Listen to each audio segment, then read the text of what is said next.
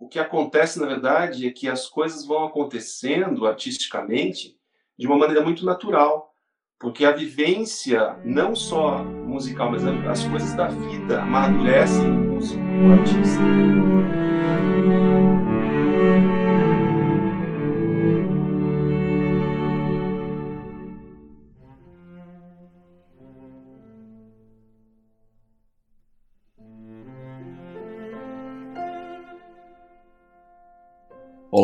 Bem-vindos ao Tchau em Pauta. Eu sou o Kaique Fontes. Eu sou o Luiz Guilherme Valder. Eu sou o Alan Kelver. Eu sou Ellen. E eu sou Túlio. Bom, eu iniciei meus estudos musicais com 5 anos de idade.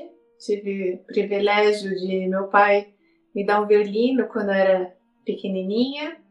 E hum, eu não gostava muito do violino. Não sei se é bom ou se é ruim. Mas eu queria muito estudar violoncelo. Eu já tinha acesso a concertos na cidade de Sorocaba, assistia o naipe de violoncelo, gostava muito e queria muito violoncelo, mas para a época era bem difícil ter um instrumento pequeno. Não é como hoje, né, que as crianças já têm acesso. E meu pai foi tentando me convencer de que não precisava ser o cello, Aí estudei piano, mas quando eu fiz 11 anos, que ele viu que eu já tinha um tamanho suficiente para pegar um instrumento grande, né, que já eram quatro quartos, aí ele me, me fez uma proposta. Ele falou: Ellen, eu vi numa vitrine um piano lindo, de cauda, muito bonito. E vi um cello feio, todo caindo aos pedaços qual instrumento você prefere? Eu falei, cello. Aí ele teve certeza que eu queria violoncelo. E aí ele me deu um instrumento. É, veio até Tatuí, hoje moro em Tatuí. É, fez minha matrícula no conservatório e eu iniciei meus estudos com o professor Eduardo Belo, é, com essa idade de 11 anos. É, depois aqui minha trajetória, passei pela professora Maria Albi Trisólio e finalizei com o Luiz Hernani, professor que mora em Amsterdã hoje. E, bom, o Luiz foi uma pessoa incrível, movimentou muito aqui na época um, os cellos, né? Ele fazia intercâmbio com a USP a gente fez muita coisa, grupos de cello. Ele me colocou a fazer concurso, é, inclusive Juiz de Fora, né? Na época eu fui, tinha 15 anos. Tive o primeiro lugar, para minha surpresa, porque eu não me sentia preparada para nada. Essas viagens, não é como hoje, né? Acesso às informações, enfim, era cara e coragem. É, me mandou também para o Rio Grande do Sul é, fazer masterclass, enfim, é, era muito dinâmico. Hoje eu vejo, né, para a época, assim, como ele conseguiu trazer vida aqui para a área de, de e quanto me ajudou.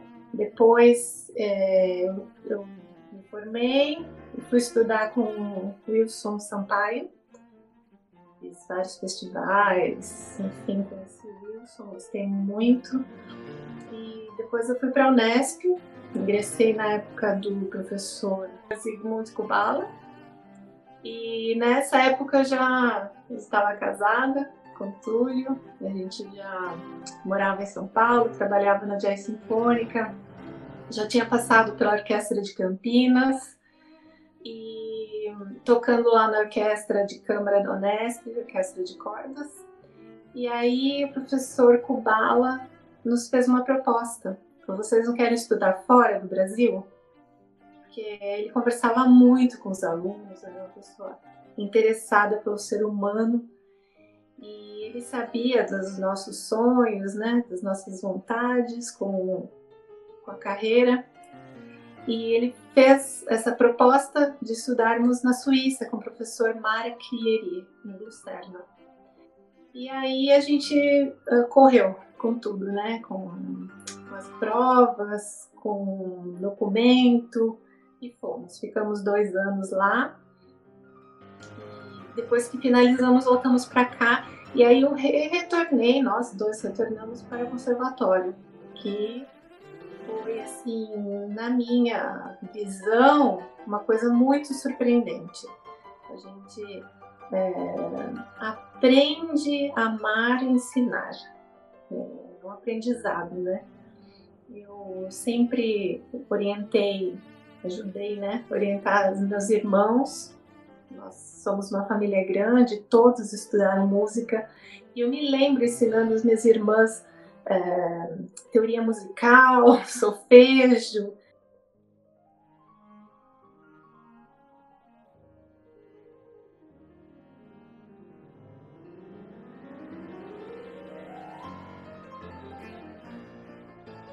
E acho que uh, foi um processo que quando eu retornei, me senti realizada, né, ter feito concert class lá em Lucerna e me senti pronta para lecionar. E acho que isso foi assim o ápice. É, quando a gente pensa um sucesso da carreira, acho que é aquilo que traz realização, que traz é, uma alegria, uma felicidade naquilo que você faz, né? E eu me encontrei muito dando aula. Então já estamos aqui há 11 anos no Conservatório de Tatuí e é muito gratificante. Valeu a pena cada ano, cada aluno, cada experiência e a gente aprende demais com, com cada dificuldade, com cada desafio que aparece ano a ano. É, para mim também foi uma, assim como para Ellen, a família foi o início de tudo. Em casa também, é, meu pai é, nos colocou, não era bem uma imposição, mas era uma livre e espontânea pressão estudar música, né? E nós participávamos de um, de um projeto na igreja, onde era existia uma orquestra sinfônica, e eu me lembro que eu era pequeno, acho que eu tinha por volta de 7 para 8 anos, e ele me perguntou qual é o instrumento que você vai aprender, né? E eu não sabia, não tinha nem ideia, né? Então ele falou, então você vai sentar do lado dos músicos, dos instrumentistas e vai ficar observando, né, cada instrumento. E foi assim que eu acabei decidindo pelo violoncelo. Existia um violoncelo pequeno é, nesse projeto e logo esse violoncelo veio parar na minha mão, emprestado, e eu comecei a tocar, a estudar. E mas para mim foi um pouco diferente porque para minha casa, para minha família, a música era uma não era alguma coisa como profissão, né? era uma, um hobby. E, e eu demorei um pouco para entender que era isso que eu gostaria de fazer. Né? Quando eu decidi, eu estava sem muitos recursos na época, eu morava longe de centros musicais, né? morava em uma cidade chamada Foz do Iguaçu, muitos conhecem, cidade turística e nesse lugar não tinha muita chance de eu estudar violoncelo. Então, assim que nós retornamos de lá, isso foi por volta dos anos 90, 95, 90, dos anos 90, meados de 95. Então, é, nós estávamos retornando para São Paulo e aí eu me decidi mesmo por realmente levar a sério o violoncelo e, e decidir como profissão, né? Então, nesse momento, eu comecei a fazer algumas aulas e, e logo vim para o Conservatório de Tatuí. Né? Então, chegando no Conservatório de Tatuí, eu fiz aula com Clodoaldo, hoje ele é professor na, no Vale do Paraíba, no projeto, Clodoaldo Souza. Depois, eu fiz aula com o Eduardo Belo, aqui no Conservatório também, na sequência. E aí, fui para a Unesp com o professor Sigmundo Cubalo. Né? E aí, a partir disso, eu também conheci, foi nesse momento que eu conheci o André Micheletti, que uma, uma, uma é uma, é uma personalidade todo mundo gosta, porque ele é muito carismático. E na época, todos os jovens chelistas, ele estava chegando, se eu não me engano, do mestrado, é, se reuniam na casa dele, a gente sempre estava tocando e fazendo as masterclass né, na casa dele. Então, nesse momento, eu estava muito envolvido com o violoncelo e foi nesse momento que nós recebemos o convite do professor Kubala, assim, nos oportunizou essa experiência incrível que foi estar na Suíça, né, Europa. E então, no retorno da chegando em São Paulo, é, nós é, estávamos é, recém-chegados e precisávamos trabalhar e e foi um momento bem complicado, porque quando você chega, você fica um pouco esquecido, né? E, mas tão logo o tempo foi... As pessoas... Nós fomos encontrando as pessoas e aí começamos a fazer bastante trabalho, bastante coisa em São Paulo. A minha família toda mora em São Paulo, então eu tive apoio em São Paulo.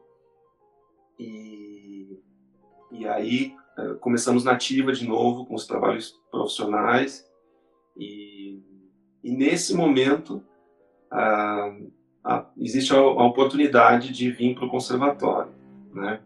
Naquele momento para nós foi uma, foi muito importante porque nós precisávamos de um emprego e nós abraçamos o conservatório assim com muita vontade de, de fazer algo, de fazer uma coisa realmente diferente.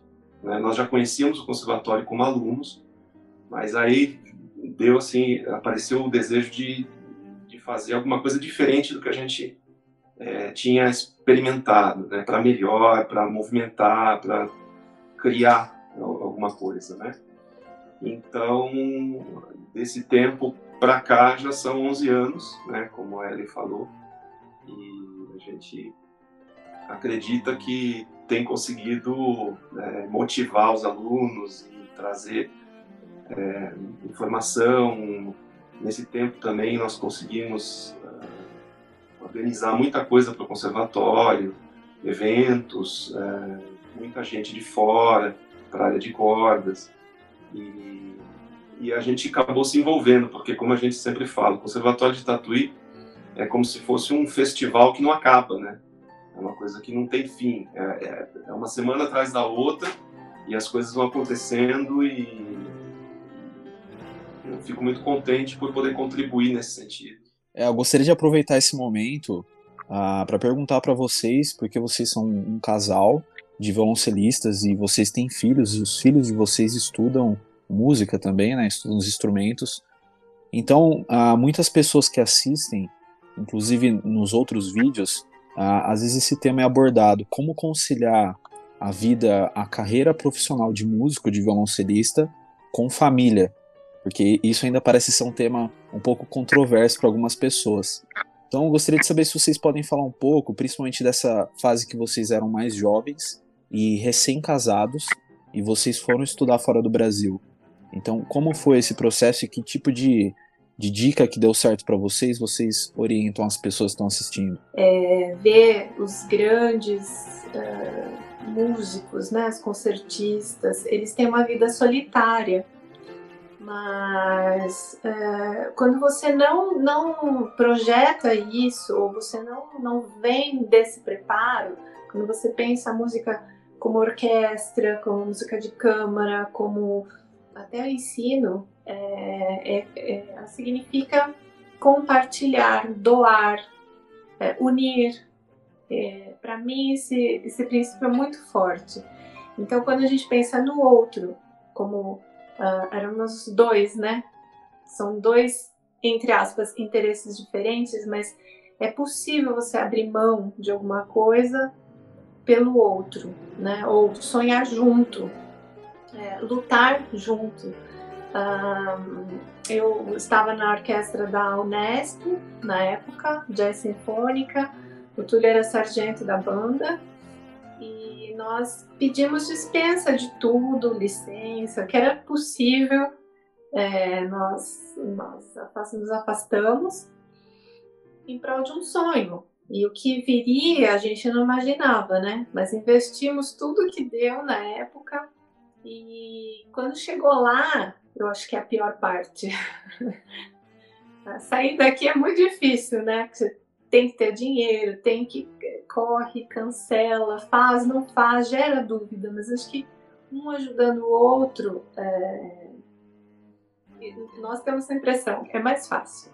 É mais fácil quando você tem é, apoio, né? Você tem hum, aquela coisa do pezinho, do equilíbrio, né? Um quer fraquejar, o outro dá o suporte ali. Eu acho que é, um ajudando o outro é melhor. A pior parte é quando a gente chega lá, porque você tem é, conflitos internos, choque cultural, é, essa recepção de brasileiro na Europa. Você tem que acostumar com tudo, todo o sistema, é tudo muito diferente, né? Então, você sobreviver lá é, sozinho, imagino que seja muito difícil. Tem muita gente que vai, eu fico vendo, admiro, torço, acho muito bacana. Mas como nós somos juntos, acho que a gente se ajudou muito, né?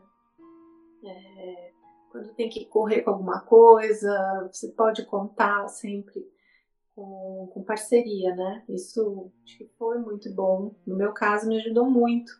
Eu tive um, uma proposta, quando eu tinha 16 anos, de estudar com Fred Pott em Amsterdã, onde está Luiz Hernani. E eu não me sentia preparada, eu morria de medo.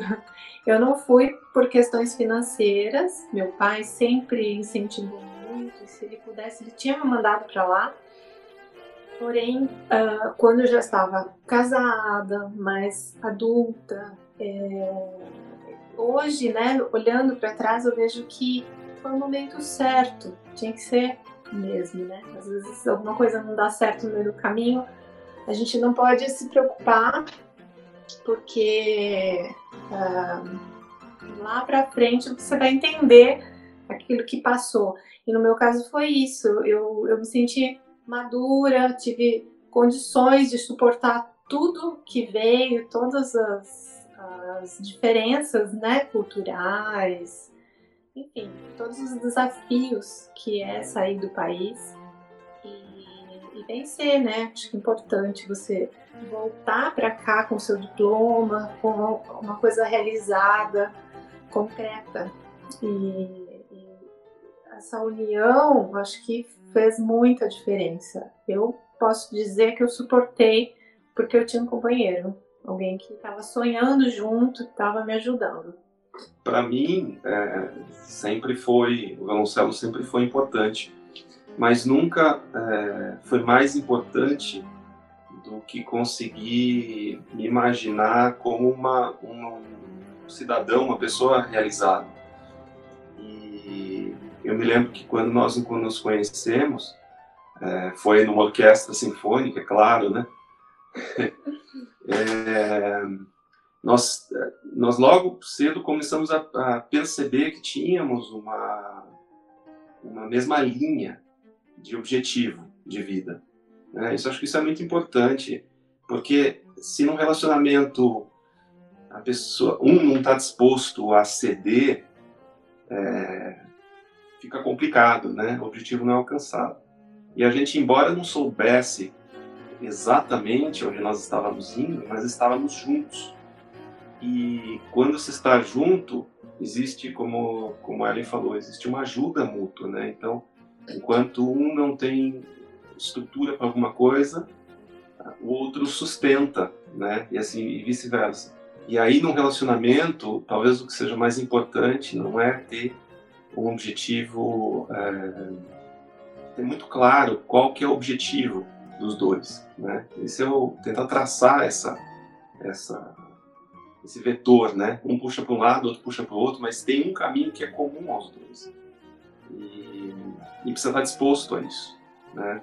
Eu acho que talvez muitos casais, meio musical, eu conheço muitos que é, conseguem se relacionar com quem não é do meio musical, acho mais fácil, né? Estar no relacionamento com quem não é do meio musical para mim, acho que não seria possível, porque eu preciso compartilhar as minhas ideias musicais. Eu preciso ter alguém com quem perguntar, falar o que, que você acha disso, desse, desse aspecto. É, quer seja no violoncelo, quer seja na música, quer seja na vida. É, então, para mim, um relacionamento a dois, família, é uma amizade muito grande. E quanto mais coisas se tem em comum com o cônjuge, mais fácil fica de conquistar. A conquista se torna mais fácil. Esse é o meu ponto de vista para, para a resposta dessa pergunta, né? que parece muitas das vezes controversa, relacionamento e carreira musical. Mas não, para mim desde o começo foi eh, alguma coisa tranquila, é, porque a gente, quando você tem essa, esse, é, essa flexibilidade para ceder, né, por um objetivo maior, eu acho que isso é, isso é importante. Bom, pessoal, é, antes que alguém pergunte, não, a gente não trocou o Alisson por alguém mais bonito. É que hoje o Alisson tinha um outro compromisso. Então, o nosso colega violoncelista Alan Kelver, ele está colaborando com a gente hoje no Tchau em Pauta. E eu gostaria de destacar que o Alan ah, se formou no Conservatório de Tatuí, no curso de violoncelo, e foi aluno do Túlio. Então ele que vai fazer a próxima pergunta. Qual que é a importância e o impacto da instituição conservatório é, na vida, na formação do estudante, né? Pode falar, né, no caso do violoncelo, mas no, no todo, assim, né? É, qual que é o papel do conservatório? Qual que é a importância dele? E outra outra pergunta também junto a isso, é, para vocês, é, trabalhar com essa rotatividade de alunos, né? É, quais são as dificuldades? O que, que vocês têm que desenvolver a mais? É, como vocês trabalham isso? É, acho que a primeira, respondendo a primeira pergunta, é, o conservatório ele permite que, que o estudante, o aluno, a criança, né, jovem, possa vivenciar o mundo da música. Né? A música é uma é uma arte que não é visível e então eu imagino que a vivência dentro do conservatório ela estrutura, ela possibilita com que esse aluno ele possa é, entender, imaginar e experimentar o, o mundo musical, né? Então ele é uma ele é uma uma oportunidade sem tamanho. Eu imagino que é, exista de, deveria existir uma, uma muitos mais conservatórios né, no nosso país para criar, para que as crianças, os jovens pudessem possibilitar essa, vivenciar, estar na frente de um palco, estar se expressando para algumas pessoas, é, usando disso a música. Então, para mim é isso. O conservatório é uma, é uma ferramenta importantíssima nesse sentido. Né? É, é importante para para um ser humano o ambiente que ele vive, né? A gente aprende isso, pedagogia e instrumento.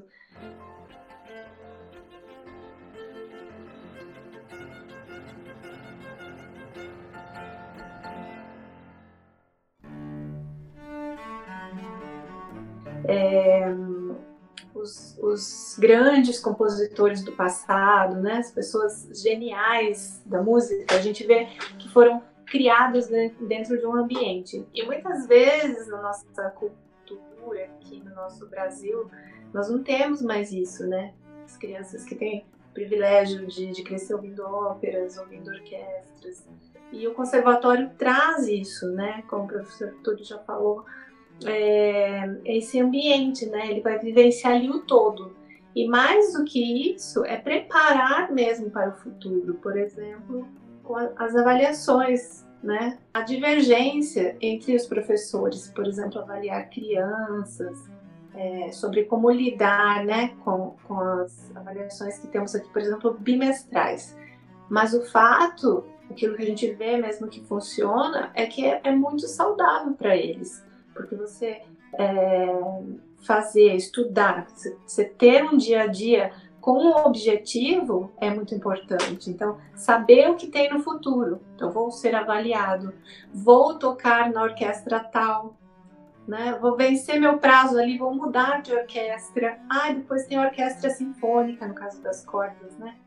Cordas infantil, infanto-juvenil, e ele consegue visualizar esse crescimento dentro do, do meio, né? E, e, e, dentro dessas orquestras, por exemplo, ou dos grupos de música de câmara, ele já vai também visualizando o que vem fora do conservatório, né? Preparação para a universidade, por exemplo, é uma coisa que, que é muito importante, né? Uma, uma pessoa, por exemplo, que aprende só com aula particular é muito bom, tem professores excelentes no Brasil fazendo esse trabalho. Mas no geral o que a gente vê é que aqueles que passaram por correpetição, né, por, por, esses grupos que eu já citei, eles têm uma outra visão. É um crescimento que não é vertical, mas ele é horizontal, ele engorda o músico, digamos assim, né, essa vivência. Aquilo que a gente vive nos traz é, mais maturidade, mais visão, e eu acho que o conservatório é, ajuda, ele proporciona isso para o futuro musical. E até para vivenciar fora do país, né? Alguma coisa. Por exemplo, os conservatórios fora são isso também, né? São essas vivências, tudo que se faz ali dentro, como instituição, é que proporciona um músico profissional, um músico é, bem estruturado no futuro. Então, respondendo a segunda pergunta sobre a rotatividade de alunos, realmente é um desafio muito grande, assim, porque é, para nós, no conservatório, a gente recebe alunos, crianças de, de todo tipo. Uh, lembrando que o conservatório é gratuito, ele é, é uma escola paga pelo governo do estado. Então, nós temos de muitas cidades diferentes, né? de muitas cidades dentro do estado de São Paulo e muitos estados diferentes dentro do Brasil, né? que vêm, muitas famílias se mudam para Tatuí para poder é, que seu filho possa estudar no conservatório. E com isso nós recebemos uma, cada um traz a sua cultura, traz a sua educação e, e com isso são níveis muito diferentes. Né? A gente tem, por exemplo, assim como nós vivemos, né, música dentro de casa quando eu criança, é, muitos vêm com isso, com essa bagagem e muitos vêm sem saber nada, sem nunca né, ter ouvido uma orquestra sinfônica, por exemplo. Então, é muito desafiador e requer do professor ter uma organização e de um preparo, né? Porque as aulas são individuais e a gente consegue consegue projetar para cada um de um jeito. E nós temos um tempo para isso. Né? O aluno, em tese, o nosso curso são de sete anos, então nós temos esse desafio de contribuir na jornada do aluno, para que ele, ele possa escolher o que ele quer fazer no? Então, realmente, de fato, é assim, é bem desafiador. Então, é, nós sempre temos que estar reciclando, procurando, pesquisando o que está acontecendo, é, do ponto de vista pedagógico, é, hoje com a internet é muito fácil, nossa época era muito complicado, né? Nós, eu me lembro de, de querer partituras e materiais quando eu estudava e tinha ir no Centro Cultural Vergueiro em São Paulo, não sei se vocês conhecem, mas é um setor, é uma biblioteca enorme e lá no Centro Cultural a gente tinha acesso àquelas partituras é, todas amareladas, né? Nós podíamos fazer xerox daqui. É, então, assim, umas facilidades que nós temos hoje, é, os recursos e tudo mais da, da, dessa era tecnológica e da informação, nos facilita nesse sentido, né? De trazer material para tentar é, individualizar o, a informação, individualizar o conceito e de técnica, de música, de performance, de essa é a nossa é o nosso trabalho aqui. É, complementando, é, só, só, adicionando um pouquinho, é, essa diversidade, essa rotatividade de alunos que a gente tem aqui traz também crescimento pessoal para gente. É, é, de muito aprendizado lidar com, com pessoas diferentes, né? Então a gente tem casos de pessoas que vêm porque querem ser músicos, é o sonho da vida deles.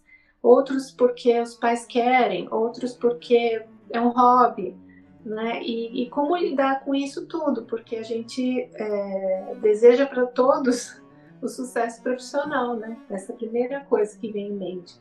Mas é, às vezes a gente está só ajudando a eles serem uma pessoa melhor, uma pessoa mais é, mais informadas, mais é, realizadas. E isso também é bom. Por que não? A gente está falando de instituição, de dinheiro do governo do estado, mas acaba acontecendo e a gente não tem como saber do futuro, né? Então, nosso papel é investir no aluno para que ele consiga, para que ele possa também escolher no futuro ser ou não ser músico. E, mas a gente sabe, né, de, de muitos casos de que não, não se realizam profissionalmente, mas se realizam com pessoa. E isso para nós também é muito bom e a gente é, acaba aprendendo a lidar com todo tipo de situação, né? É, na verdade, para esse tema que eu quero trazer agora, eu preciso contextualizar primeiro. Eu venho de uma cidade do interior de Campinas chamada Rio Claro e eu nunca estudei Tatuí. Mas, assim, o mundo musical de Rio Claro foi muito influenciado pelo conservatório. É, da minha turma, assim, que começou comigo, dos violoncelistas, a cada 10, 8 foram para o conservatório. Então, eu tenho a noção do impacto cultural que o Conservatório de Tatuí trouxe para o Brasil.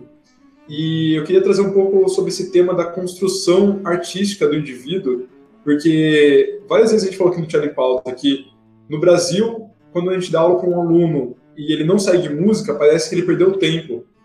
Na verdade, foi o que ele comentou, é uma construção humana, né? É, eu queria, então, saber sobre vocês, assim, como vocês veem o papel do Conservatório de Tatuí como uma peça fundamental da construção cultural uh, dessas novas gerações, uh, não só de músicos, eu falo de brasileiros em geral. Como vocês veem essa, esse papel na, na sociedade? Um exemplo muito claro para essa construção, é, para responder essa pergunta, é falar, por exemplo, de alguém que começa a estudar é, a suíte de Bach, por exemplo, prelúdio da suíte de Bach com 12 anos, né? Então, ela tem a oportunidade de ter um primeiro contato com aquela música. Uh, ele faz a prova no conservatório, tocando aquele, aquele repertório. No ano seguinte, ele tem a oportunidade de fazer um recital e ele vai tocar essa peça. Mas ele já não vai tocar mais como ele tocou na prova. Ele já tem a chance de trazer uh, um conhecimento que foi é, transmitido para ele em aula por um tempo e ele consegue agregar isso e elaborar melhor todas as informações e apresentar essa obra de uma maneira diferente. Então aí com seus 14 anos, passa mais um ano, ele tem mais uma vez a chance de revisitar esse repertório numa, numa apresentação de classe ou, numa, numa performance qualquer. Então essa, esse é o, isso é o que o conservatório faz é, esse é o nosso, nosso papel. E desse jeito, é, sem, como escola, né? Sem essa, essa, eu acho que existe um pouco de tabu no nosso sistema de ensino musical, que é aquela expectativa de você tocar a peça é, perfeitamente logo na primeira vez. Isso não vai acontecer. Isso não acontece em lugar nenhum não tem jeito. Né? Você só vai tocar bem. Eu me lembro, eu me lembro do, do meu professor na Suíça, Marek, falando, eu tocando com de Haydn, e ele falou: olha, é, você vai tocar bem isso, não é agora, né? Você precisa entender tudo da peça para poder tocá-la muito bem. Então, às vezes, eu me sentia um pouco é, quando aluno, eu me sentia um pouco pressionado a tocar perfeitamente a obra É, e e essa, essa pergunta é muito pertinente, Luiz Guilherme, porque o que acontece, na verdade, é que as coisas vão acontecendo artisticamente de uma maneira muito natural. Porque a vivência, não só musical, mas as coisas da vida amadurecem o músico e o artista. É um processo longo e que, e que deve ser feito é, com, muita, com muita propriedade, com muita é, racionalidade, sabe? Sem, sem querer trocar, colocar o carro na frente dos bois, muitas das vezes, né? Com alguma, do ponto de vista artístico. Então, entender que existe uma, um tempo de maturação é, do artista. O professor Kubala falava muito sobre estudar o violoncelista, não estudar violoncelo. Né? Hoje a gente é, ainda é tão, é tão atual, já faz um tempo que ele não está mais conosco, mas as suas, eu me lembro das suas aulas e das, da, da, filosofia do professor Kubala, é, ainda é muito atual. Então, estudar o violoncelista é isso, é você é, permitir que esse artista ele possa se desenvolver com o tempo, né? E cada um tem o seu tempo, né? Entender que cada ser humano, cada aluno ele vai amadurecer num tempo diferente, né? É, e a, a construção arti artística de uma pessoa, ela vem, uh, às vezes, lá da infância, né? Como já citei aqui, é, os grandes compositores, aquilo que eles ouviam, né? A criança fica imersa ali no, numa fonte de informações que vai proporcionar para ela uh, uma maturidade lá para frente, né? E eu acho que o conservatório proporciona isso para quem, quem não tem, não teve, desse ponto de vista que o Túlio comentou, né? Você, como professor, passa informação, você reforça, você dá oportunidade para ele uh, demonstrar aquilo que aprendeu, de, de refazer, né? E essa repetição, ela é necessária, ela é importante, né? É, a gente vive principalmente hoje, é o mundo do já, né? Você liga a internet tá tudo muito lindo, tudo que se coloca na mídia é lindo, mas a gente precisa de tempo para preparar, tempo para crescer, assim como a natureza, né? Uma plantinha, é, você põe lá na, na, feijãozinho no, no algodão, eu fiz esses dias com meu filho aqui, no quarentena, né? Você Olha, ele tá mais aberto, mas fala, nossa, não vai dar nada isso, né? E daqui a pouco já cresceu. E o nosso aprendizado é esse, ele é, ele é, é a própria natureza, né? Então, é, o conservatório acho que proporciona isso, é pensado esse tempo, é pensado essa repetição, é pensado a quantidade de informação necessária. A gente tem um esqueleto, né? E depois isso aí pode ser engordado, é, alimentado conforme o próprio aluno vai crescendo. E se ele não é músico, se ele resolve lá no futuro não ser músico, por exemplo, eu tive um aluno de violoncelo, se formou, ele tocou lindamente concerto de Elgar e só na formatura que ele falou assim, professor, eu não vou ser músico, eu quero ser é, pediatra. E está estudando medicina, está fazendo já está fazendo residência, e eu tenho certeza que é um ser humano incrível, que ele, aquilo que ele provou do, do aprendizado lento dele próprio, né? entender esse, essa lentidão, entre aspas, né? que há no aprendizado, ele vai saber lidar com as crianças. Eu sempre falo isso e acredito que, que eu, é o Andrei, o nome dele. Ele vai ser um médico excelente, por tudo que ele viveu, por todo esse acesso de informações que ele teve, né? É, desde de disciplina, a, a, essas informações, por exemplo, culturais também, né? O que, que é tocar um bar? O que é tocar uma obra? Vamos falar de o que é tocar uma obra barroca, uma obra é, clássica, romântica, né? Enfim, como você se dar tempo para esse crescimento próprio, esperar pelo outro, né? Aí entra aquilo que comentei no começo, a música, isso, né? Você, você dividir, você esperar, você suportar.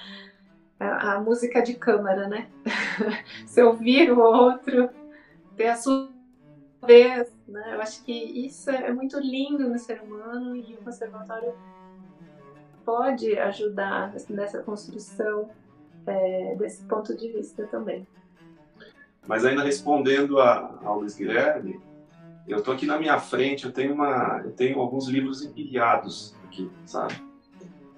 E alguém uma vez me disse que o conhecimento ele é empilhado, né? É, de fato, o conhecimento ele é empilhado, mas ele não é empilhado como um livro em cima do outro. Esse conhecimento empilhado, ele é trazendo, agregando significado das coisas que tem dentro do livro. E muitas das vezes, quando a gente lê o livro, a gente visita o livro pela primeira vez, algumas coisas a gente não percebe na essência o que o, o, que o escritor está dizendo, né? Ao passo que quando você lê outro livro que trata do mesmo assunto, você amplia um pouco o horizonte, né? Aí você lê um terceiro livro, amplia mais um pouco. E tudo aquilo contribui para trazer um significado do mesmo conceito, do mesmo tema. Então, assim é o processo de, de desenvolvimento e amadurecimento artístico. Né? Não como livros empilhados, mas livros que estão que se completam, uma página completa a outra. Né? E assim você vai tendo o desenvolvimento do, do, do ser artístico, né? do ser humano artístico. É muito, muito gostoso poder ouvir de muitas conversas né, que nós tivemos né, nos intervalos da, da orquestra, dos ensaios e tudo mais. É, agora, a Ellen né, comentou sobre o conservatório é um festival que nunca acaba, e realmente tinha dias lá que ela hora teórica, daí saía, tinha ensaio da orquestra jovem, depois ensaio da sinfônica, Aí passagem de som para camerata, né, Ellen? Nossa, quanta correria! ah, é, mas é, um, é uma correria gostosa, né? E, e, o tanto de experiência que, que você tem, assim, que, que eu sinto falta hoje em dia. Eu falo assim, na faculdade a gente está ali focado bastante, assim, no, no, violoncelo, assim, imerso, né? No mundo do violoncelo. É, ali no conservatório é de tudo um pouco, assim. Você é, nada abraçada de tudo um pouco, assim. E às vezes eu sinto um pouquinho de falta dessas, dessas correrias, assim, de tantos grupos, né? É quarteto, é camerata, é orquestra de violoncelos, é orquestra sinfônica. E, enfim, foi um tempo muito bom. bom, Ellen, Túlio, a gente sabe que vocês têm uma grande experiência como professores dentro do Conservatório de Tatuí e que também vocês dois uh, têm cursos da metodologia Suzuki, por exemplo. Então, uh, eu gostaria de saber, do ponto de vista de vocês, como lidar com essa questão do ensino tradicional e dessas metodologias de vanguarda dentro de um sistema como o sistema do Conservatório de Tatuí. É, no o conservatório, é, o Túlio já disse lá no começo, ele tem uma estrutura que não é possível iniciar o ensino é, com, com a faixa etária menor de 7 anos. Então, a gente não consegue aplicar o método Suzuki para os não alfabetizados, por exemplo. Mas o sistema Suzuki, ele é muito uh, rico, né? E, e, é possível aplicar em qualquer idade. Inclusive, é dito isso no, no próprio ensino, no, né, nos próprios cursos da metodologia. É, a gente tem um programa a seguir, mas a maneira de fazer, de como, é, é, é como é, conquistar os resultados, né? É, é, possível aplicar toda a metodologia Suzuki. Então, aquele passo a passo, né? Por onde eu começo, checagem, onde eu quero chegar, e tem muito material que a gente acaba não tendo informação no curso, mas aí vem essa experiência, né, que a gente vai adquirindo com o tempo, de, de como lidar com cada situação, com cada pessoa, e, e, tem que ter criatividade, tem que ter muita criatividade, né? É, eu vejo essa coisa de criatividade aqui com os meus filhos. Eu acompanho o processo do meu mais novo, que estuda violino no sistema Suzuki. Inclusive foi meu encanto pelo método, foi é, ter acompanhado todo o processo aí do Andrezinho. E, e hoje em dia, no, no, no estudo dele diário, às vezes aparecem os desafios, né? E situações que eu nunca vivi nem no conservatório. Oh, meu Deus, e agora? Com meu próprio filho, né? Então, na quarentena, aqui um pequeno exemplo, é, ele tem jogado bastante Mario, né? Super Mario. é, e a cabecinha dele é Mario, é, é, demais. Então, eu peguei, por exemplo, elementos do, do Etude, do volume 1, do Suzuki, e coloquei como figuras para ele. Esse aqui é o Gumba, esse aqui é o, o Toad, o arpejo é o Mário. e ele desenhou na cabecinha dele, ele criou uma outra história em cima da, minha proposta e tocou e tudo sem problema nenhum. Então, é, acho que a gente criar o tempo todo é importante, né? Então, essa metodologia Suzuki ela vem para nos dar esse suporte dentro do conservatório. Acho que é, foi muito necessário para mim, foi um presente ter, ter é, aprendido, né, o, o, sistema. E a aplicação é essa, é você é, selecionar o tempo todo onde que você pode, o que que você deve e criar em cima. Agora, quando é fora da, dessa faixa etária, quando é fora do, do conservatório, digo no, na questão do programa né, a ser cumprido. Aí sim é possível você fazer todo o processo puro do, do Suzuki. É, respondendo também a minha visão, assim, que eu tenho feito é, de tudo que de tudo que a gente observa na filosofia e no sistema do, do Suzuki, é, e que a gente consegue fazer isso muito bem no conservatório, é a questão do desenvolvimento das habilidades, né?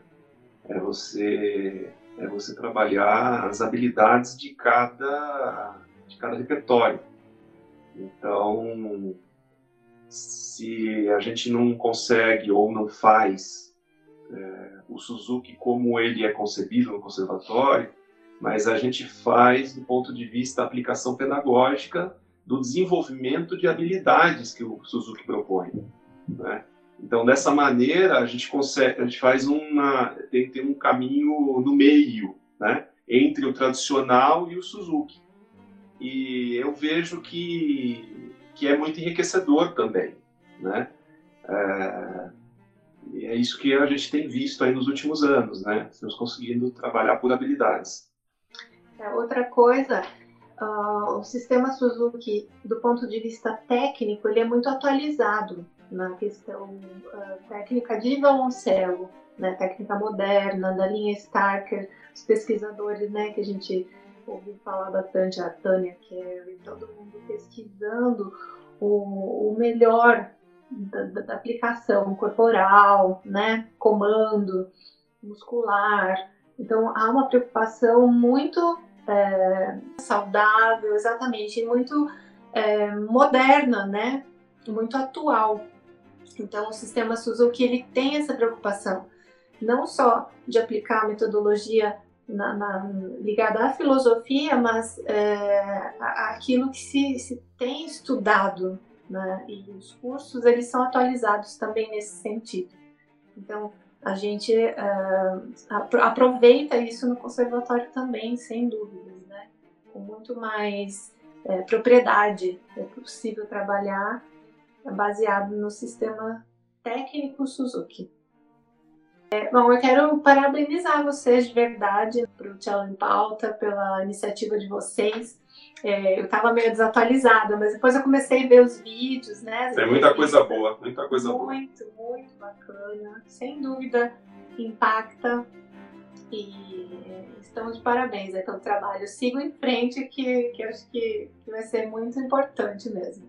Para quem está de quarentena, o que eu, que eu tenho a dizer é que é, aproveitem para pensar uh, o aprendizado.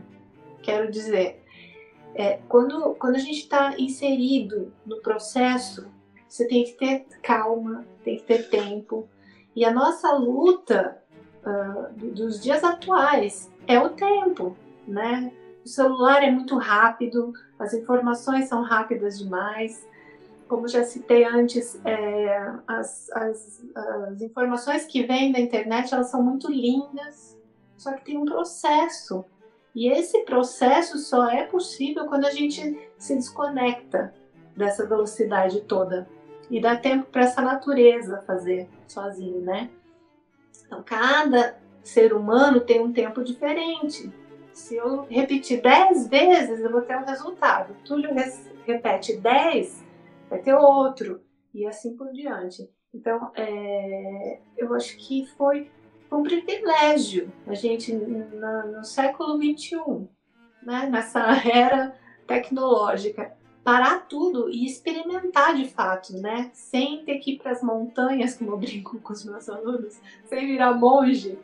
É, você experimentar esse, essa parada do tempo, de repente, é um privilégio para nós músicos. Então, eu quero dizer isso, aproveitem aquele tempo que você não tinha, que a gente atropelava as coisas, hoje dá tempo. E e a quarentena não vai ser para sempre, então aproveitem aí para explorar o máximo da, da, da, saída do relógio.